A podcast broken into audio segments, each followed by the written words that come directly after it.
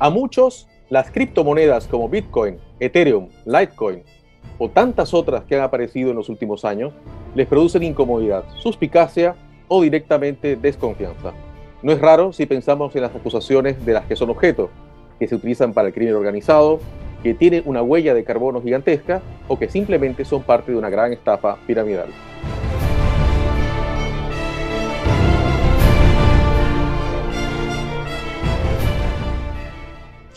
Y es que ha habido muchos escándalos con un montón de shitcoins en el camino, pero de alguna forma las criptos siguen ahí, en boca y en las carteras de cada vez más personas. Estas divisas han evolucionado desde su concepto original, el de una forma de intercambio descentralizada, hasta tomar incluso para algunos la forma de un activo de inversión para especular y ganar millones. El blockchain, la tecnología detrás de estas, se está incorporando al sector financiero e incluso a algunos sistemas de gobierno.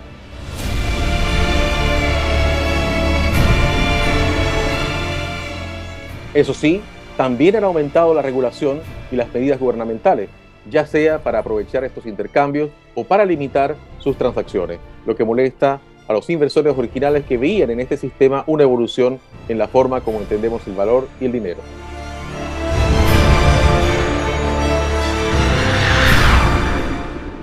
Bienvenidos a En el Fin del Mundo, un programa de análisis de asuntos globales donde conversamos sobre este entorno volátil, complejo, incierto y ambiguo.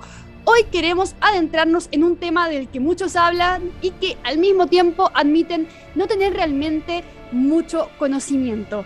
Las criptomonedas, su tecnología y su futuro.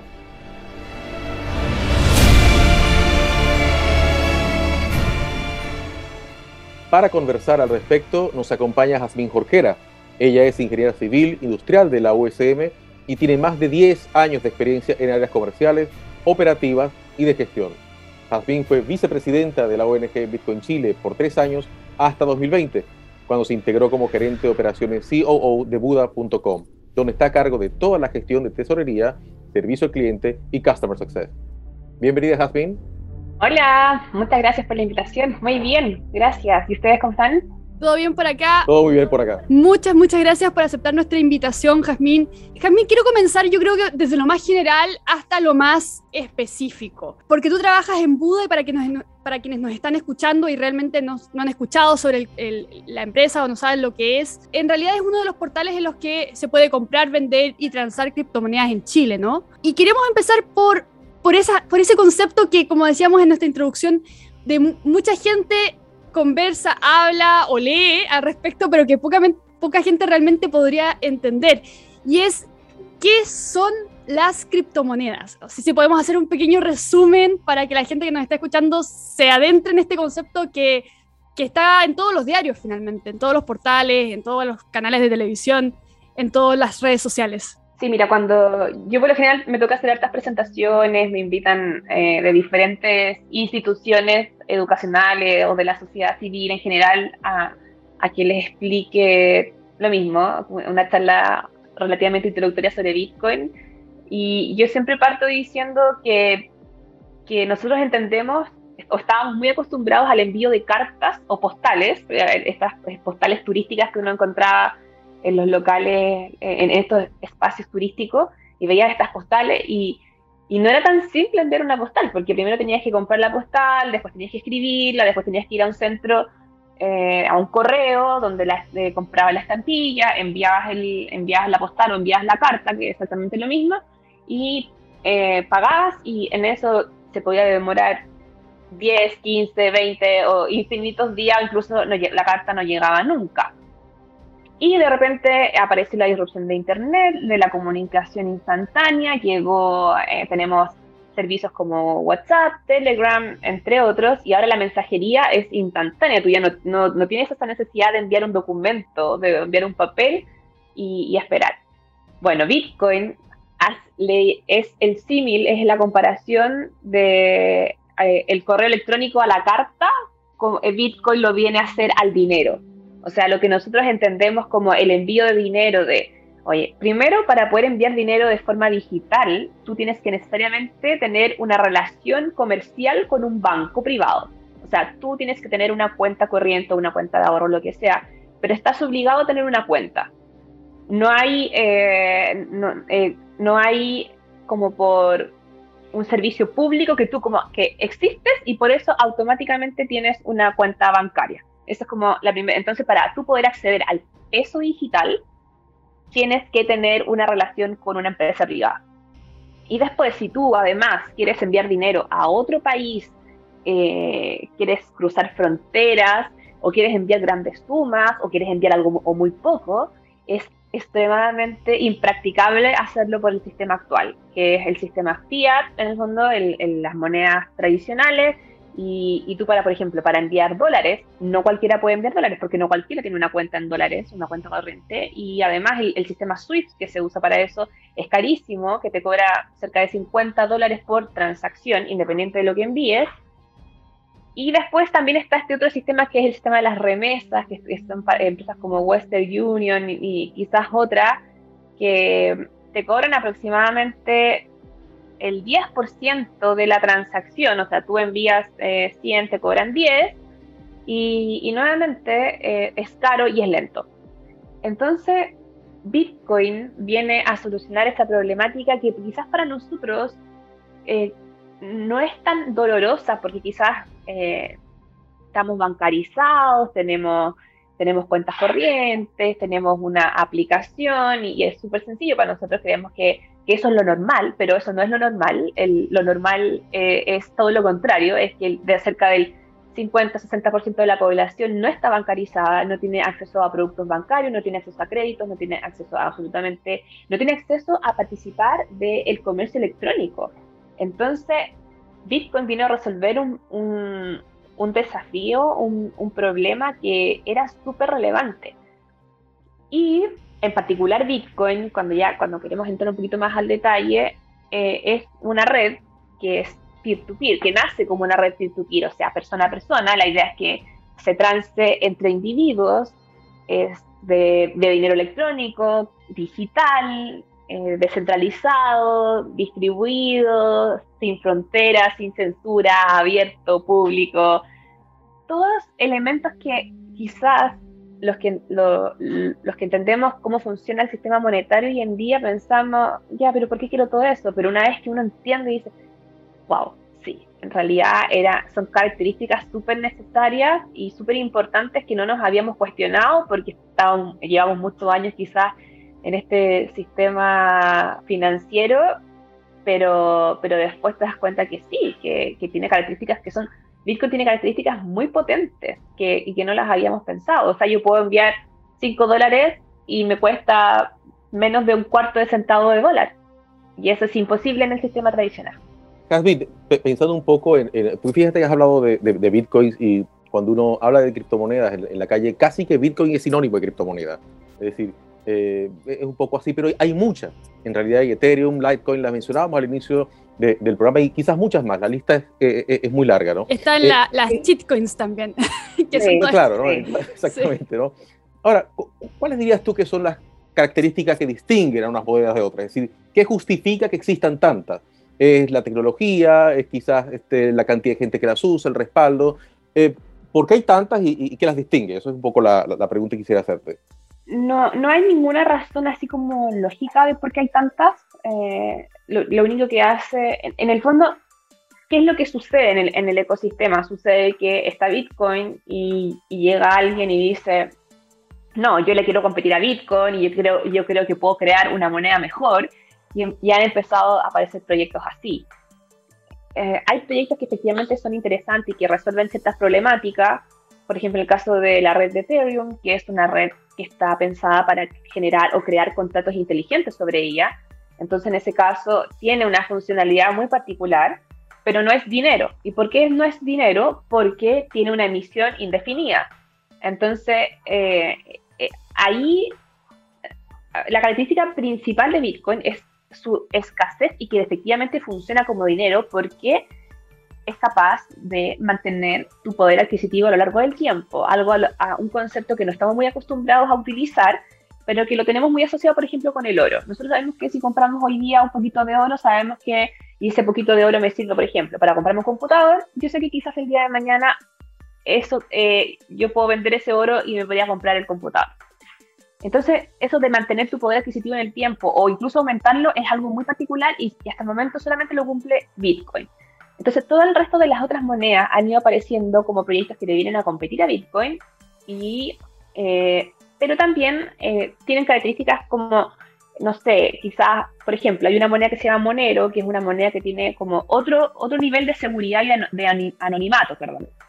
Entonces, eh, quizás lo usan personas que efectivamente quieren que sus transacciones sean mucho más anónimas. Pero, pero cada proyecto en sí es muy particular, hay que revisarlo con mucho cuidado, hay que leerse cada white paper del proyecto y entenderlo, porque el, hasta el momento la única, la única criptomoneda que es dinero como tal es Bitcoin. Y dinero significa que cumple tres funciones, que es una unidad de medida, que sea eh, un medio de intercambio y que además eh, sea un depósito de valor o que mantenga tu poder adquisitivo en el tiempo.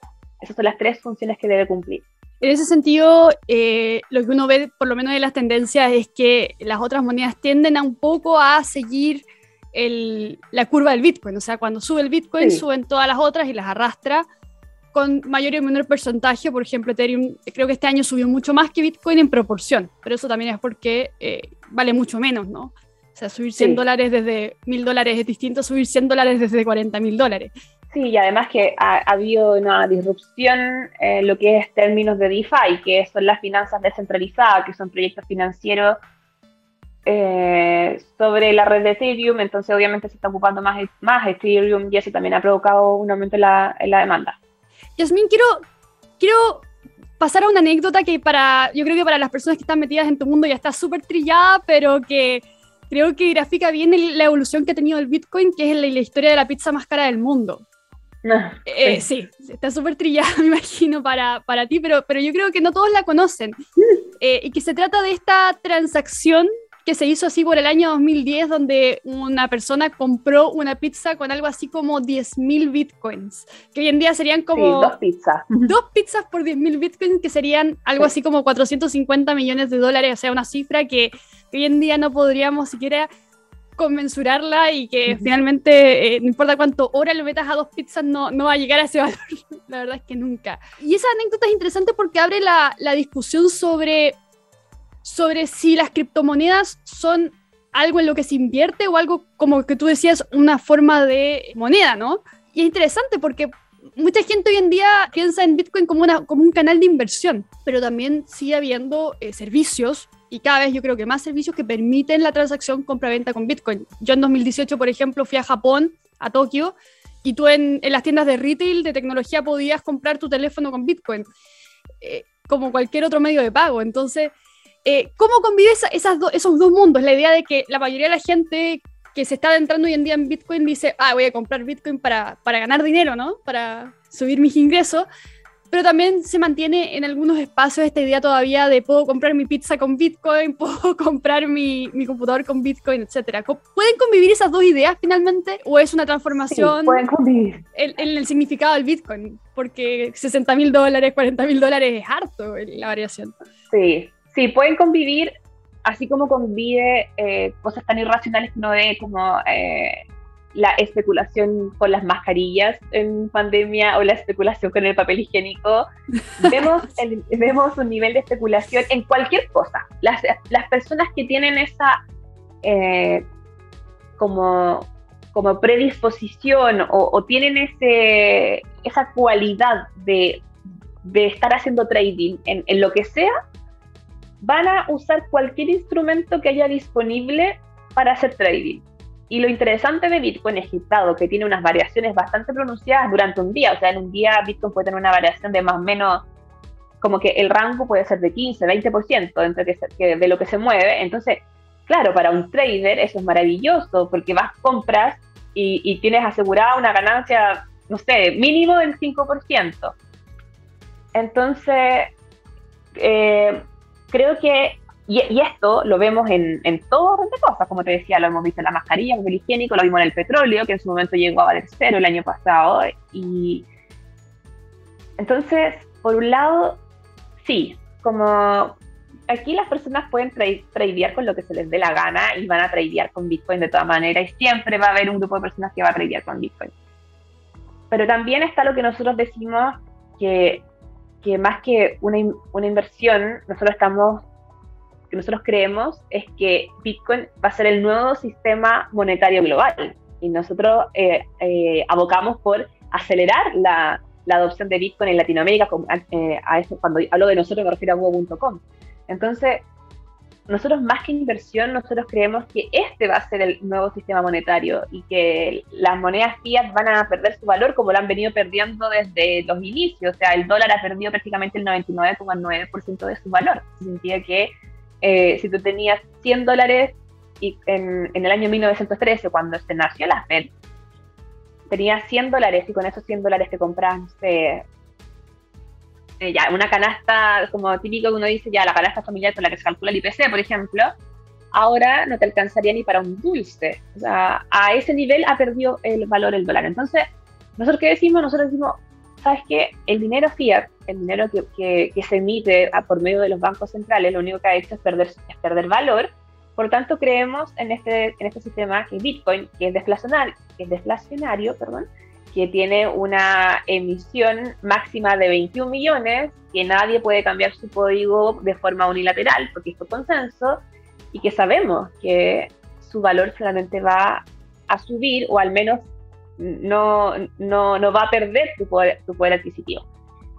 Y, bajo esa premisa nosotros decimos, compra, anda comprando a poco, pero hazlo a largo plazo, porque efectivamente no te vas a dar ni cuenta y, y vas a, y tus bitcoins van a tener mucho valor. Y, y, también la tercera, como la tercera lista de, la pregunta que tú me hacías, nosotros también decimos, eh, creemos que en la medida que más personas vayan usando Bitcoin, que más empresas lo empiecen a adoptar efectivamente, yo creo que vamos a empezar a ver mayor movimiento de Bitcoin en la economía. Está esta, esta red, esta capa de desarrollo que se llama Lightning Network, que permite transacciones de bajo monto, eh, muy rápidas, a un costo bajísimo, o sea, menos de un cuarto de dólar. Entonces, vamos a empezar a ver, yo creo, en mayor medida eh, un, mayor movimiento, mayores transacciones en Bitcoin, entonces se va a dar un poco de, todo. Y, yo creo que todo está, no, es la palabra permitido, pero van a convivir estas diferentes filosofías de cómo ver y vivir Bitcoin. Jasmine, fíjate que a, menudo se habla de que las criptomonedas comenzaron como una forma de descentralizar y, eludir de alguna manera el poder de los gobiernos sobre la emisión monetaria o, las regulaciones. ¿no? Y bien, yo vengo de Venezuela, eh, ya tú conoces un poco, te imaginarás cómo es la, la situación allá el uso de criptomonedas se... Y trabajan muchos muchos venezolanos conmigo. en mi equipo. Y, y, de hecho en Venezuela se, se, popularizó bastante el asunto de los bitcoins y, la criptomoneda en general, digamos, para tratar de proteger un poco el valor del día. Y fíjate que ahora, mientras tú estabas hablando, yo busqué dos eh, titulares eh, muy recientes, uno, más o menos reciente y otro no tanto. Venezuela crea su propia criptomoneda chavista, el Petro, año 2017 y este que salió hace un, digo, un par de semanas atrás dice, Venezuela suprimirá seis ceros a su moneda y anuncia la irrupción del bolívar digital, ¿no? Porque otra cosa ya la gente no está utilizando eh, el papel. Entonces, la, pregunta con esto un poco es, eh, ¿crees que las criptomonedas han seguido ese sueño de idea inicial cuando incluso un gobierno te dice voy a crear mi, Petro, ¿no? Por ejemplo, ¿o crees que incluso pudieran de, alguna manera cerrar todas las transacciones de criptomonedas si pusieran sus esfuerzos conjuntos en hacerlo? Eh, ¿Cómo ves tú este, este punto? De, nosotros hemos visto que, por diferentes vías han intentado apagar Bitcoin o, bloquear un poco su funcionamiento. Lo han hecho de diferentes formas y lo van a seguir haciendo los diferentes gobiernos. Yo, creo, nosotros creemos que, es muy difícil. Ya es como que quisieran apagar Internet. Ah, no, apaguemos Internet y dijimos que no queremos que, que la gente esté actualizada y tenga conocimiento de lo que pasa. Con Bitcoin va a pasar un poco lo mismo, porque efectivamente para pagar Bitcoin tendrías que pagar Internet. Entonces es muy difícil. Y, lamentablemente lo que vemos en Venezuela, que es muy lamentable, porque en el fondo es la emisión desenfrenada de dinero por parte de los gobiernos centrales y que empiezan a arruinar a los ciudadanos comunes y corrientes. Y eso lo estamos viendo lamentablemente en, en muchos países, lo hemos visto también en países en África, o sea, es algo global.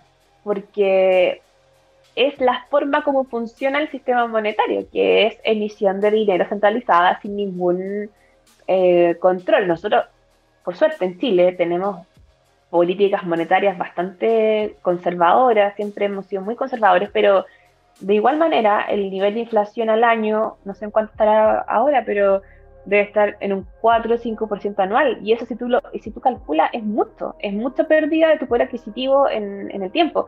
En Estados Unidos salió hace poco el indicador que decía que el, el, la inflación o el, o el, aumento de, de, comprar un bien raíz en Estados Unidos había aumentado un 23%. Eso significa que en cinco años se duplica lo que tú necesitas para poder comprarte una casa no es tan solo, claro, se duplica mi, inversión, pero en realidad lo que hace es duplicar el, ese, eh, el poder comprar una casa y para todo el resto de la gente que viene. O sea, por eso también, no sé si lo han visto, lo han visto pero se habla mucho de que estamos, estamos migrando a un nuevo modelo más rentista, como porque va a llegar un momento que va a ser imposible comprarse una casa, comprarse un departamento.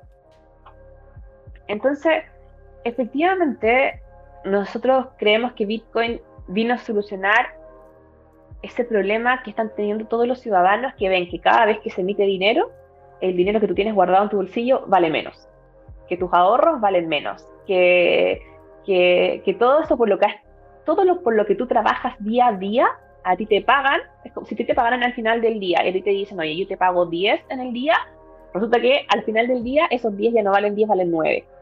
Y, y eso dado que es un efecto como a largo plazo, la gente no se da cuenta. Es, es como el efecto de cuando hablan de cocinar. Eh, hay un dicho, hay un meme como cuando se ponen a cocinar como rana y las meten en agua de fría, pero le empiezan a. Poco a poco van subiendo. Claro, y, y, la rana no se da cuenta. Es como un efecto similar. Uno no se da cuenta el nivel de, de pérdida que está teniendo tu, tu patrimonio, si tú tienes tu dinero, en, en, nuestro caso el peso chileno, tú no te das cuenta lo que se pierde todos los años por temas de, emisión de dinero. Y efectivamente los gobiernos hablan de las políticas fiscales y que por supuesto que son relevantes, o sea, que tienen que preocupar de que toda la gente eh, tenga un cierto nivel de bienestar y está, eso está perfecto, pero, pero se está haciendo a costa también de el ahorro y del trabajo del resto. Entonces ahí también está lo complejo, que en el fondo los gobiernos como Venezuela eh, han provocado en, esto, claro, tú dices, ¿cómo? Le sacaste ese 6 ceros a tu moneda de, curso legal y, no se entiende, o sea, yo y las personas yo creo que no entienden por qué o qué está pasando. Bueno, el venezolano que está allá y que, y que ha salido sabe perfectamente el impacto que ya tiene todo esto pero el que está de afuera, el que vive en, los países en cierta comodidad que todavía no sufren tanto del efecto de la inflación, lo ven como, ah, esto es algo muy casi tercermundista. Pero ojo, que esto pasa desde Estados Unidos para abajo, todos lo hacen.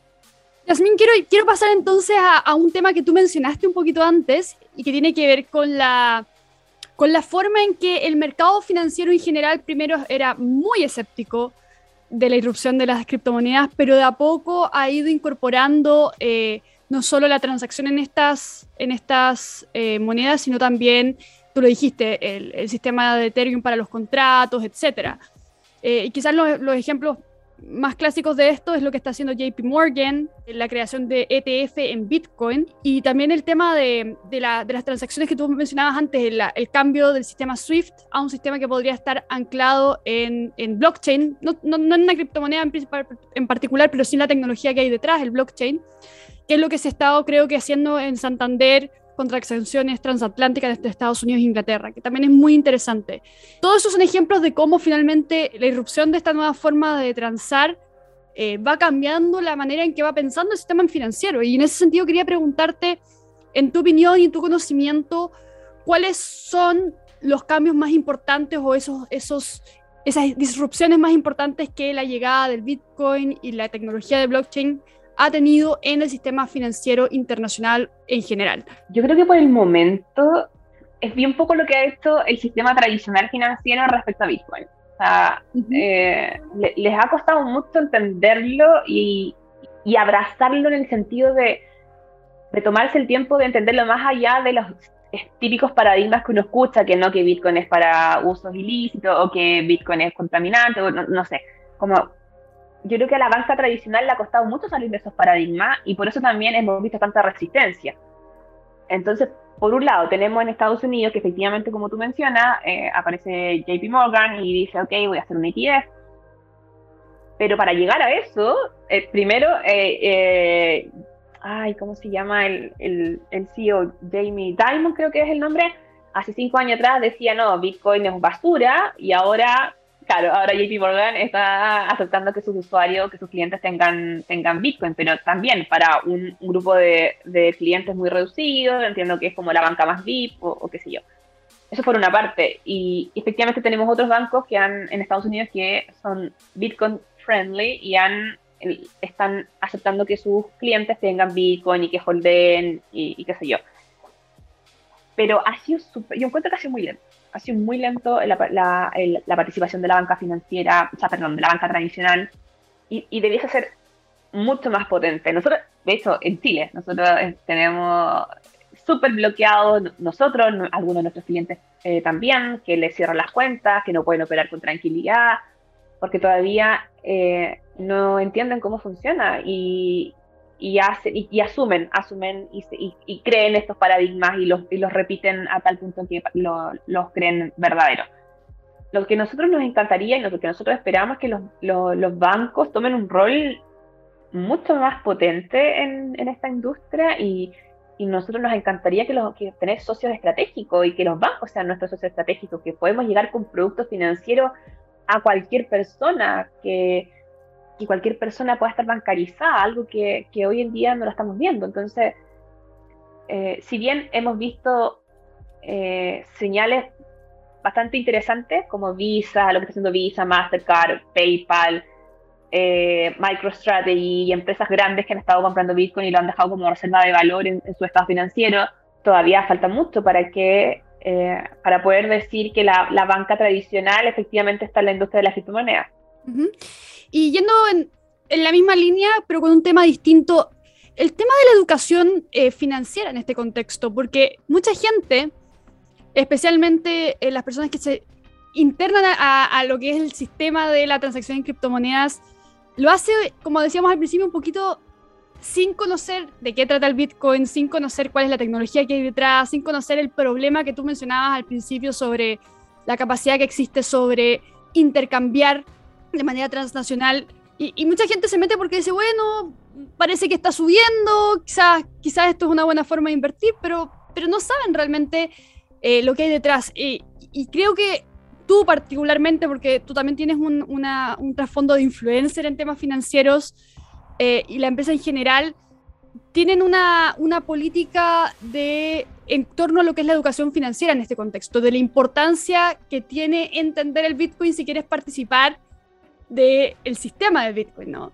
Eh, ¿Nos puedes hablar un poquito de eso, de cuál sería esa importancia y qué es lo que falta para que la gente pueda entender mejor todo esto? Sí, para nosotros es muy importante la educación financiera y es algo que eh, y que destinamos bastantes recursos en ello, no solamente con nuestro equipo, porque claro, nos pasa que estamos eh, contratando y traemos eh, gente, traemos personas, nuevos colaboradores y efectivamente el nivel de educación financiera, de entender el dinero es, es bastante bajo. Entonces, el desde es partir de forma interna y que estamos, lo hacemos de forma constante y efectivamente después todo lo que hacemos eh, como, como la marca bua.com hacia afuera y por eso también tenemos estos lives y y, estamos siempre enfocados en el newsletter que hacemos, el, correo que enviamos todas las semanas también con información, eh, la, información que vamos subiendo en nuestras redes sociales, muy enfocado en la educación financiera porque lamentablemente no, también vemos mucho aprovechamiento y estafa alrededor de la industria. O sea, no, de la industria como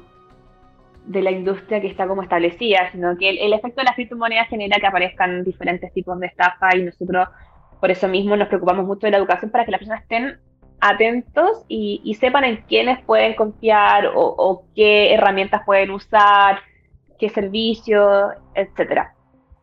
¿Por qué es tan importante? Porque recuerdo que el año pasado, no sé si fue el año pasado o a principios de este año, eh, creo que fue Soy Focus, hizo una entrevista, hizo una encuesta a, su, a sus usuarios respecto a su educación financiera y y casi, no sé, el 70% se, se consideraba, se ponía una nota menor a 4 en términos de educación financiera.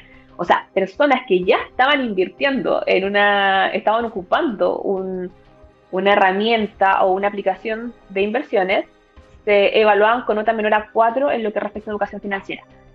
Y, por, y eso no es algo aislado, eso es algo que se ve en general, porque partamos, eh, y también lo conversamos en su momento con, con el exministro de Hacienda, mm, eh, Ignacio Briones, que él, decía, el problema de raíz es la educación, tenemos muy mala educación, entonces obviamente partiendo, si tenemos mala educación, difícilmente vamos a poder llegar a tener una buena educación financiera, que es algo como eh, muy particular dentro de la educación.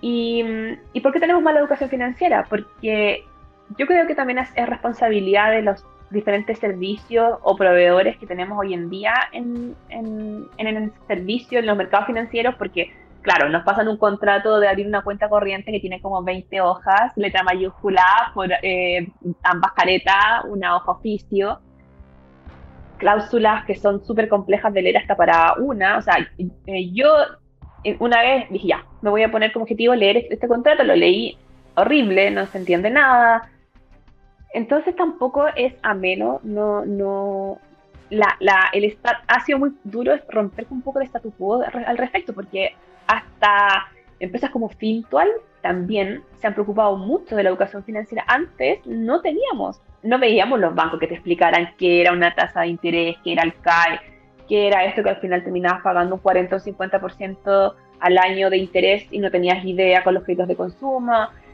es como lo que pasó con la Polar eh, y, diferentes situaciones que las personas común y corriente leen el diario, ven la portada del económico y no entienden nada, porque es complejo, porque nadie se da el tiempo de explicarlo. Entonces, entendiendo eso y entendiendo que Bitcoin es complejo, Bitcoin no es fácil de, entender y, de aprender y requiere de mucha voluntad, de, mucho, de mucha disciplina, requiere que tú de verdad le, le pongas empeño en el aprendizaje entonces nosotros estamos obligados a que eh, nuestros usuarios, a entregarles información para ayudarlos a ir entendiendo cada vez más de qué se trata todo esto y que efectivamente y de cuidarlos. Es, nuestra comunidad es nuestro eh, son nuestros clientes son nuestros usuarios y nosotros queremos que ellos estén tranquilos con lo que hacen y, y por eso para nosotros es una obligación eh, hacer este tener este rol de educación Javi, fíjate que hemos hablado de varias cosas, ¿no? entre esas el, el, asunto de, de, la desconfianza que a veces existe eh, hacia las criptomonedas por cuestiones como, eh, oye, si tienen respaldo o no tienen respaldo los gobiernos, y si no, ¿quién los respalda? Que uno pudiera decir, bueno, esto lo resolvemos con un poco más de, eh, de educación financiera, más información.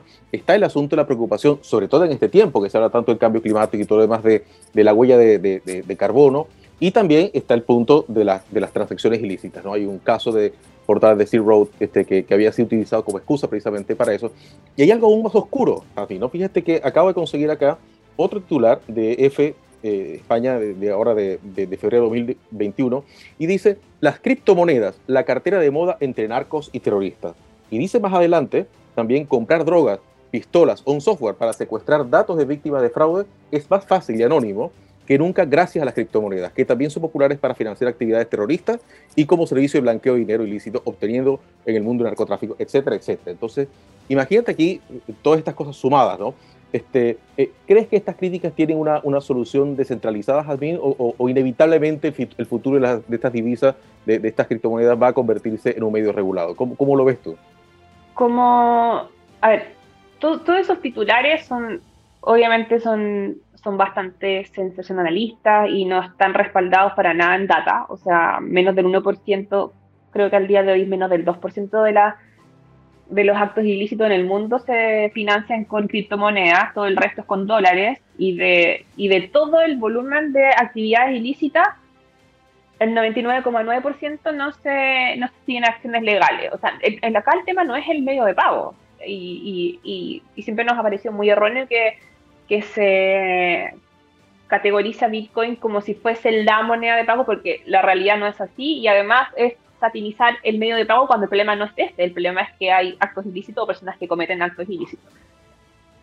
Respecto a si Bitcoin tiene que ser regulado o no tiene que ser regulado, bueno, eso va a depender, eh, al día de hoy Bitcoin funciona sin ningún problema y perfectamente eh, sin regulación.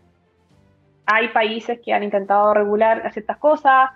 Eh, nosotros en Chile, las, cualquier empresa que funciona en Chile tiene que cumplir las regulaciones eh, estándar, las que son para todos de cualquier empresa. Por lo tanto, nosotros como eh, Buda.com estamos regulados, cumplimos las leyes, cumplimos las reglas de nuestro país lo que sí, no hay una regulación específica para la industria de las criptomonedas. Y seguramente nosotros esperaríamos que sí en algún momento haya, que sí efectivamente esta nueva ley FinTech que está en discusión y que esperamos que eh, se, se saque pronto, que está en el Congreso, eh, efectivamente traiga el tópico de criptomonedas y lo abarque desde una mirada bastante eh, potente, que, que, que dé el espacio para que la industria también se desarrolle y, generemos innovación. Y tenemos una oportunidad única de ser líderes en Latinoamérica en, una industria innovadora que, va a traer mucho trabajo, que requiere eh, personas calificadas con, más que, de hecho a mí, me, me, han preguntado así como, ¿dónde estudió esto? tírate a internet y empieza a estudiar y, lee, y lee, porque nadie, nadie te va a dar un cartón que diga experto en Bitcoin o experto en blockchain y, y, no hay univers las universidades todavía no, no están impartiendo eh, cursos o, cualquier eh, como programa, es, es difícil encontrar, entonces la mayoría de nosotros casi todos somos autodidactas todos los que, los que estamos en la industria, yo te diría que el 99% somos autodidactas y de eso se trata. Necesitamos gente que tenga la pasión, que tenga la energía, que le interese, que quiera aprender, que quiera aportar, que quiera ayudar a otro. Y esto es de ayudar a otro. Queremos ayudar a que las personas tengan su... Eh, la libertad financiera suena muy extraño porque lo usan mucho en, en, en, otros, en otras instancias, pero efectivamente que las personas puedan ahorrar, que puedan cumplir sus sueños, que, que puedan, que, que, tengan instrumentos para ahorrar y para después comprarse lo que quieran y que no estén preocupados de que tu dinero pierda valor o que te lo van a robar o que no sé. Entonces, eh, como tratando de contestar tu pregunta, que Bitcoin sea regulado o no, no sé si es, no sé si es un paso necesario para que Bitcoin sea exitoso, que en cada país hayan regulaciones eh, eh, relativas con las criptomonedas sería buenísimo, porque así también permitirían que, que las empresas puedan operar y que haya mayor competencia y que haya mayor eh, opciones de servicio para los usuarios. Y desde ese punto de vista yo lo veo como algo positivo y nosotros lo vemos como algo positivo. Y el tema de, porque lo que pasa eso sí con, la, con las criptomonedas es que los titulares también le pegan mucho al, al precio, o sea, eh, está siempre este, que quizás es un meme, de que Elon Musk tuitea algo y eso afecta el precio del Bitcoin. Eh, entonces, entonces, igual eso, eso sigue siendo una preocupación, ¿no? Eh, el, hecho de que el comportamiento de, los inversionistas, personas que ahorran en Bitcoin, esté tan ligado a, a, las noticias del día. ¿Ustedes cómo ven eso? Porque también pasó con el tema de las acusaciones sobre la huella de carbono, ¿no? Se, veía, o sea, me acuerdo que Elon Musk había tuiteado que Tesla iba a dejar de, transar en Bitcoin porque había la, huella de carbono era muy alta y eso fue creo que uno de los gatillantes en, la caída del precio del Bitcoin hace unos meses. Eh, ¿Cómo ven ustedes eso? Porque igual eh, provoca desconfianza no porque no se asegura la moneda, sino por el tema de que la volatilidad esté tan ligada a la noticia del día, ¿no? Sí. Bueno, lo primero que hay que entender es que la Bitcoin es una innovación que tiene recién 10 años, un poquito más de 10 años. O sea, los que estamos en, en esta industria todavía somos, somos considerados early adopters. Estamos en una curva de adopción, estamos en, en, el, en la curva de adopción, pero muy incipiente. Menos del, no me acuerdo el, el número exacto, pero creo que menos del 2% de la riqueza mundial está en Bitcoin. O sea, es muy poco, muy poco. Entonces, y, y con mayor razón, vamos a ver estas volatilidades, porque efectivamente, como es tan poca la gente que está, eh, estas noticias como eh, mueven, eh, hay, hay, se conjuga también el, hecho de lo que hablábamos en un principio, hay personas que están holdeando, que eso significa que simplemente están ahorrando en Bitcoin, y hay otras que están jugando a hacer trading. Entonces, los que están jugando hacer trading ven esta noticia y tienen que reaccionar rápido porque saben que va a bajar porque, hay, porque aquí actúa el, el, FOMO, el food, o sea, el concepto que se usa mucho en, como características del trading, que es el miedo, que es la irracionalidad en el hecho de tomar decisiones. Y efectivamente, cuando sale una persona X y hace este tipo de comentarios o que por lo demás son infundados, eh, por supuesto que te genera ruido, porque los traders funcionan con eso. Eh, eso es su, trabajo, eh, en el fondo es usar el ruido a su favor. Y, lo interesante que pasó, que como comunidad nos cuestionamos y, en algún momento nos molestó mucho que, el precio de Bitcoin se viese tan afectado por un tweet, porque en el fondo fue eso, fue un tweet de una persona que sabe muy poco y fue como, es que esto no puede ser. Y, y fue como una autocrítica, es que esto no puede ser, no puede ser que, porque Bitcoin es descentralizado, y no puede depender de una persona. Y aquí no hay, no hay líderes, no hay CEO, no hay dueños, no hay nada. Entonces fue como... Y, y ya después, que hace, él ha seguido emitiendo comentarios, fue como ya pasó desapercibido prácticamente. Y eso va, va, a pasar, va a seguir pasando, va a seguir pasando que ciertas figuras o personas importantes digan algo contra Bitcoin y, y, va, a generar un ruido, pero después ya uno ya, ya se va a saber que es parte de, de estos ciclos que van pasando y ya después se van a ignorar. Pero también es, es por lo mismo, porque es, es, muy poca la masa crítica que está metida dentro de Bitcoin, entonces obviamente se generan estos ruidos y la volatilidad es un poco el precio que pagamos los que estamos en la industria, es como el precio que pagamos por tener un activo en el cual creemos y que, y que efectivamente es un depósito de valor. Eh, una pregunta, y, esta te, te la hago, Javier, desde la más completa ignorancia. Este, en estos momentos en que hemos estado con, la, con eh, Bitcoin tienen 10 años apenas, es decir, es una cosa, una cosa bastante nueva, y viene y se presenta este tipo de crisis globales como la pandemia. ¿Ha tenido algún tipo de efecto de positivo o negativo? No, no, no, no tengo la menor idea, pero quiero que nos cuentes un poco este, cómo ha sido el, el, efecto de un evento global tan importante, con un golpe tan importante a la economía, y pensando en que si tuviera, por ejemplo, el reporte de riesgos de, del Foro Económico Mundial, las crisis que se avisoran hacia el, a, las posibles crisis que se avisoran hacia el futuro son muchas, de deuda, eh, económicas, de ciberseguridad también, en fin. ¿Cómo fue, por ejemplo, el caso de la pandemia, si, es que lo produjo, ah, algún, tipo de impacto? ¿Y cómo ves tú el futuro del Bitcoin en medio de crisis? De, de, esto, como decíamos al inicio del programa, de un mundo tan volátil, incierto, complejo y ambiguo. El Bitcoin es un poquito volátil, incierto, complejo y ambiguo también. bueno, eh, no, recuerdo exactamente la cifra, estoy, estaba tratando de mirar acá desde que empezó la, la, pandemia, pero lo que estoy viendo es que el Bitcoin, cuando comenzó la pandemia, está en aproximadamente 5 millones de pesos en Buda.com. Y hoy en día el Bitcoin está en 36 millones de pesos. O sea, se ha multiplicado seis veces. como un crecimiento enorme. Entonces, en términos de, de, usuario, o sea, lo mismo. Nosotros, mayo del año pasado, nuestro, nuestro que es el Monthly Active User, era menor a 10.000. Hoy día estamos rondeando los 50.000. Entonces, no, un crecimiento de cinco veces. Lo que está pasando es que, por supuesto que hay un mayor interés, porque estamos viendo que lo que está pasando con, con, el, con el sistema tradicional. O sea, yo no sé si a ustedes les pasa, pero el dinero que tú ganas todos los meses cada vez van en menos, cada vez te alcanza para menos. A, yo, a mí me llama mucho la atención, yo cada vez que compro en un mercado, yo digo, pero como que cada vez me sube más la cuenta y, compro casi lo mismo, o cada vez compro, o estoy comprando menos, no sé, pero me impresiona y yo digo, y, y yo, yo sé que vivo dentro de, los, soy de las privilegiadas, tengo eh, un buen cargo, ¿qué pasa con el resto de la población? Entonces no es algo que uno dice, ah, no me, no me pasa a mí, o soy yo, soy yo la loca, no sé, no. O sea, a ti efectivamente tu sueldo a final de mes no te está alcanzando para lo que tú eh, eh, normalmente comprabas.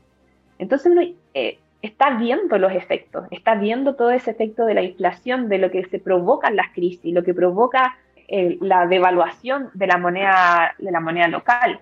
entonces, efectivamente, en términos para nosotros como Buda.com y para, para Bitcoin y para la industria, este año, estos dos últimos años han sido potentísimos porque además han pasado cosas muy interesantes, como lo que mencionaba antes, o sea, que empresas en Estados Unidos o en Japón estén comprando Bitcoin como reserva de valor y lo estén poniendo dentro de su estado financiero, reemplazaron el dólar por Bitcoin.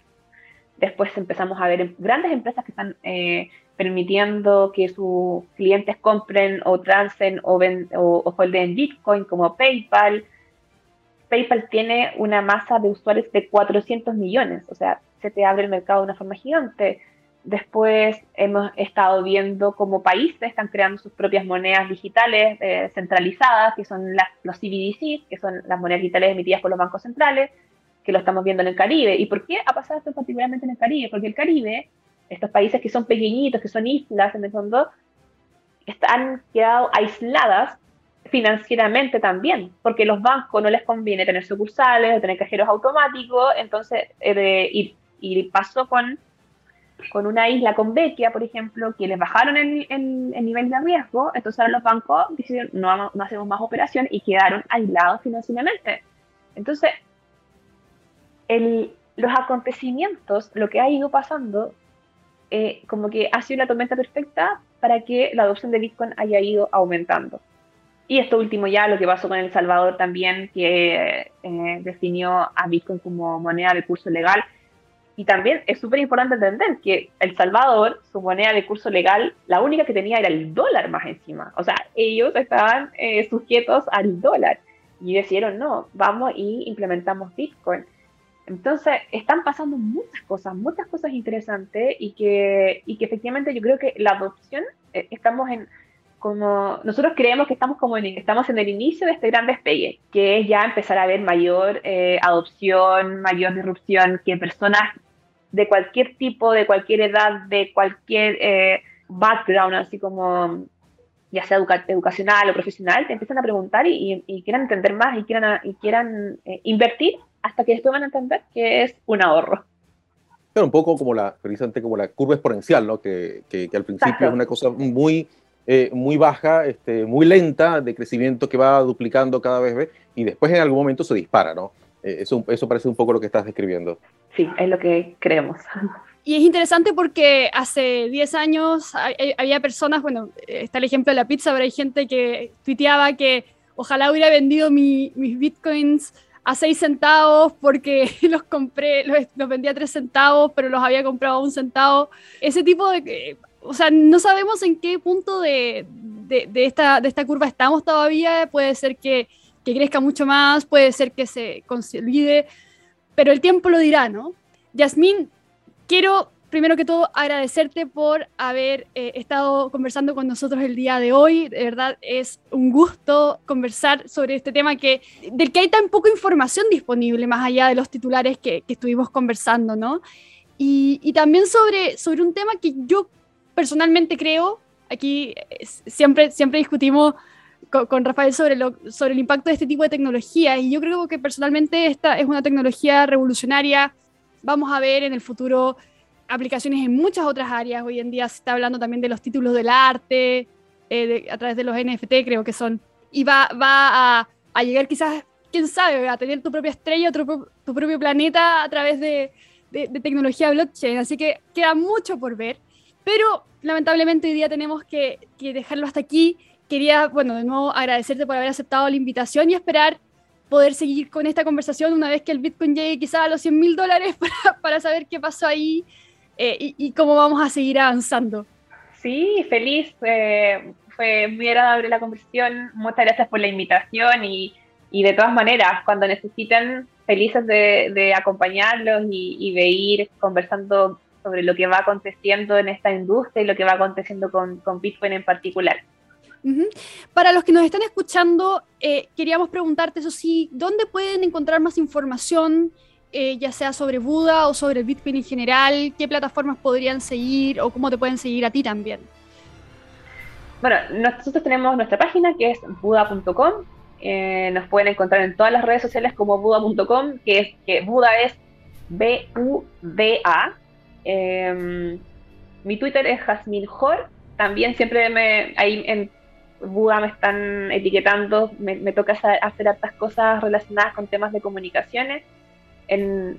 tenemos, nuestro, tenemos nuestro blog también, eh, bueno, llegan a través de la página, pero es el blog.buda.com. Tenemos harto, harto material.